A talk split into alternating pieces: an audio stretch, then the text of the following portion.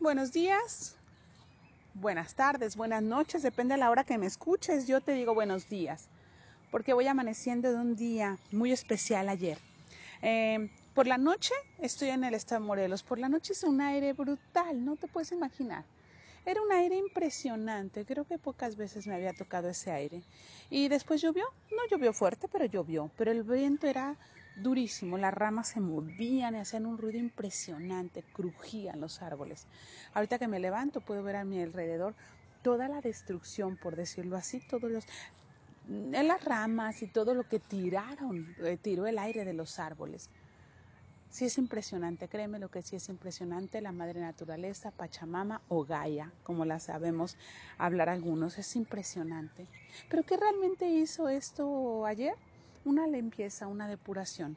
Todas aquellas ramas secas que había en los árboles para que empiece la primavera cayeron.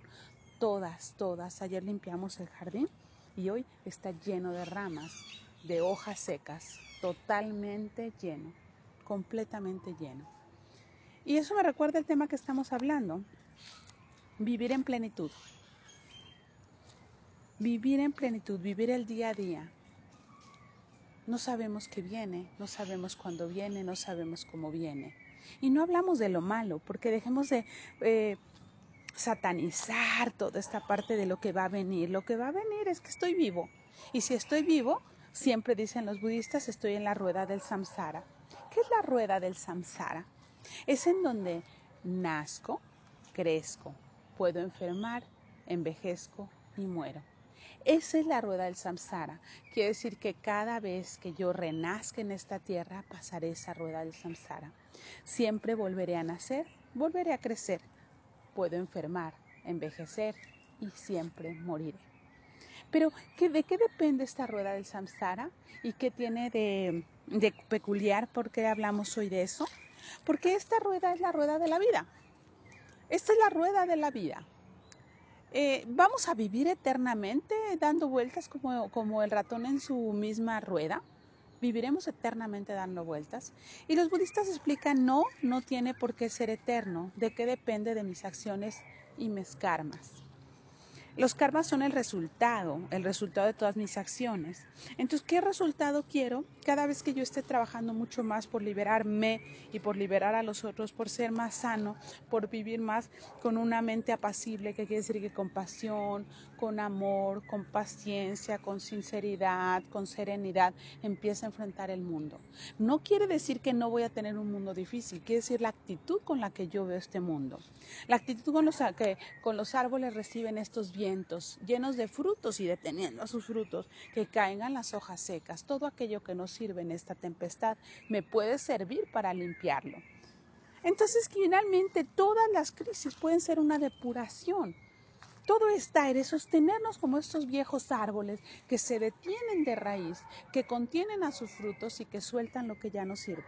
¿Para qué? Para que viajen ligero y cumplan con la eh, promesa de soltar pero que sueltan todo lo seco, todo lo que ya no sirve, todo lo que es digno de ser renovable. Eso es lo que hay que soltar en la vida. En esta rueda del samsara es ir soltando todo eso. Y mucho de lo que dicen es, primer punto, hay dos razones. Venimos a la vida a vivir en plenitud en plenitud. Esa es la razón por la que regresamos a la vida, porque deseamos vivir en plenitud.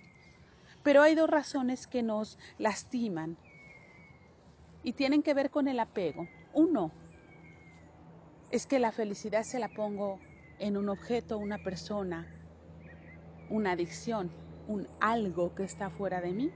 Le pongo toda mi felicidad, hago un objeto para que me haga feliz. Mi hija, mi esposo, mi hijo, mi trabajo, mi casa, mi camioneta, mi terreno mis árboles frutales. El mí es el que ya empieza con la posesión y el apego.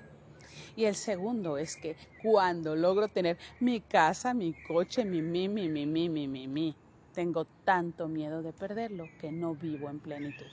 Entonces tengo miedo o tengo apego por tener lo que quiero y tengo miedo por tener lo que quiero.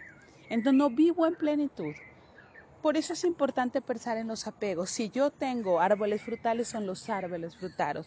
Si tengo gatos, perros, ardillas, son las ardillas, los gatos y los perros. No son míos, porque así les doy la libertad de ser. Es difícil decirlo, pero cuando nosotros parimos un hijo, en ese momento deja de ser nuestro y es de él o de ella. Y si le damos la oportunidad de ser él o de ella, será libre y le enseñamos a ser libre. No te digo algo que para mí sea fácil, Creo que habemos muchas personas apegadas mucho más a los hijos que a los padres y mira que es un tema. Mucho más a los seres que amamos que a las cosas que creamos, lo cual es maravilloso. No es tan sano, pero es más sano. Esto es vivir.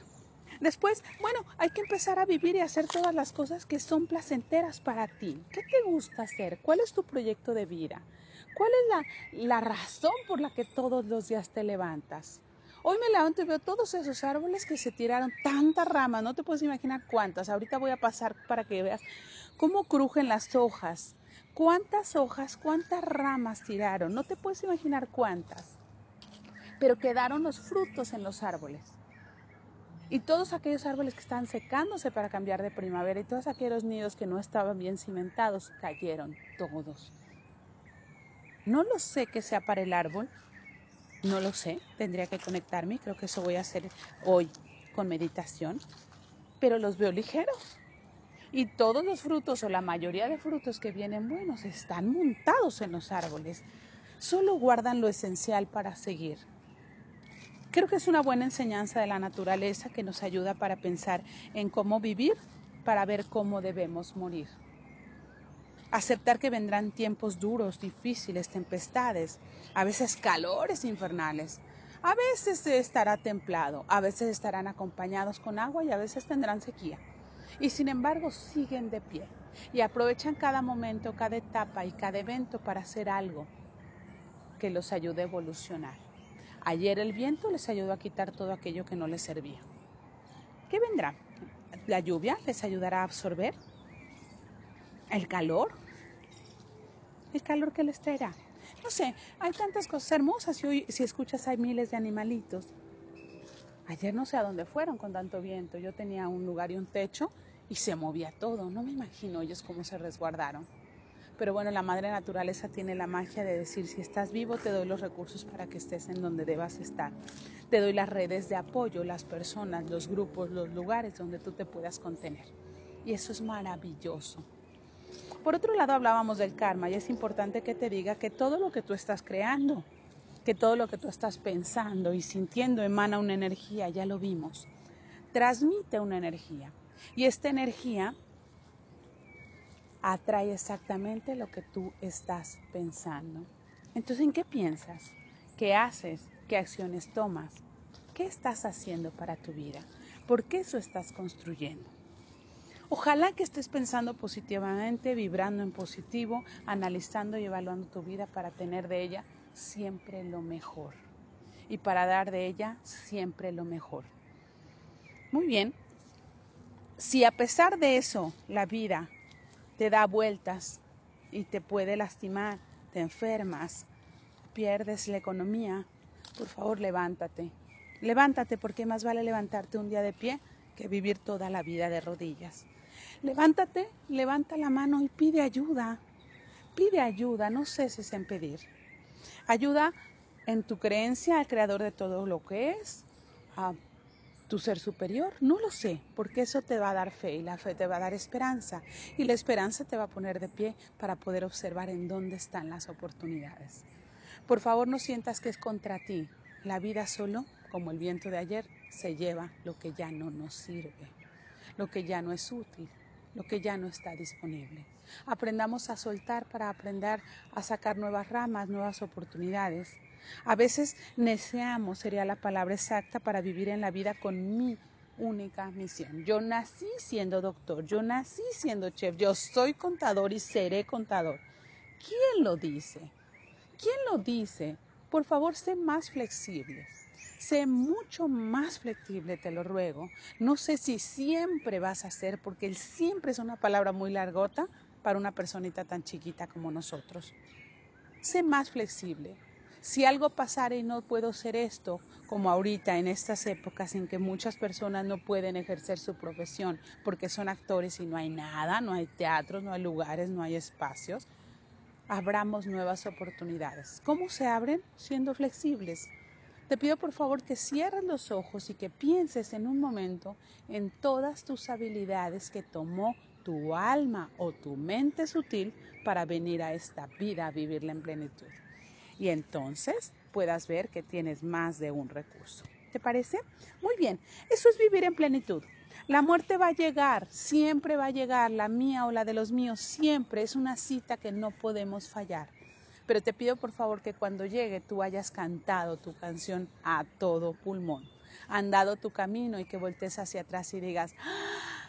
lo logré, gracias. Y que cierres los ojos pensando que viene un mejor mañana como te, cuando te acuestas y das las gracias por haber vivido esta vida, dar las gracias por haber dormido este día, vivido esta vida y que siga adelante.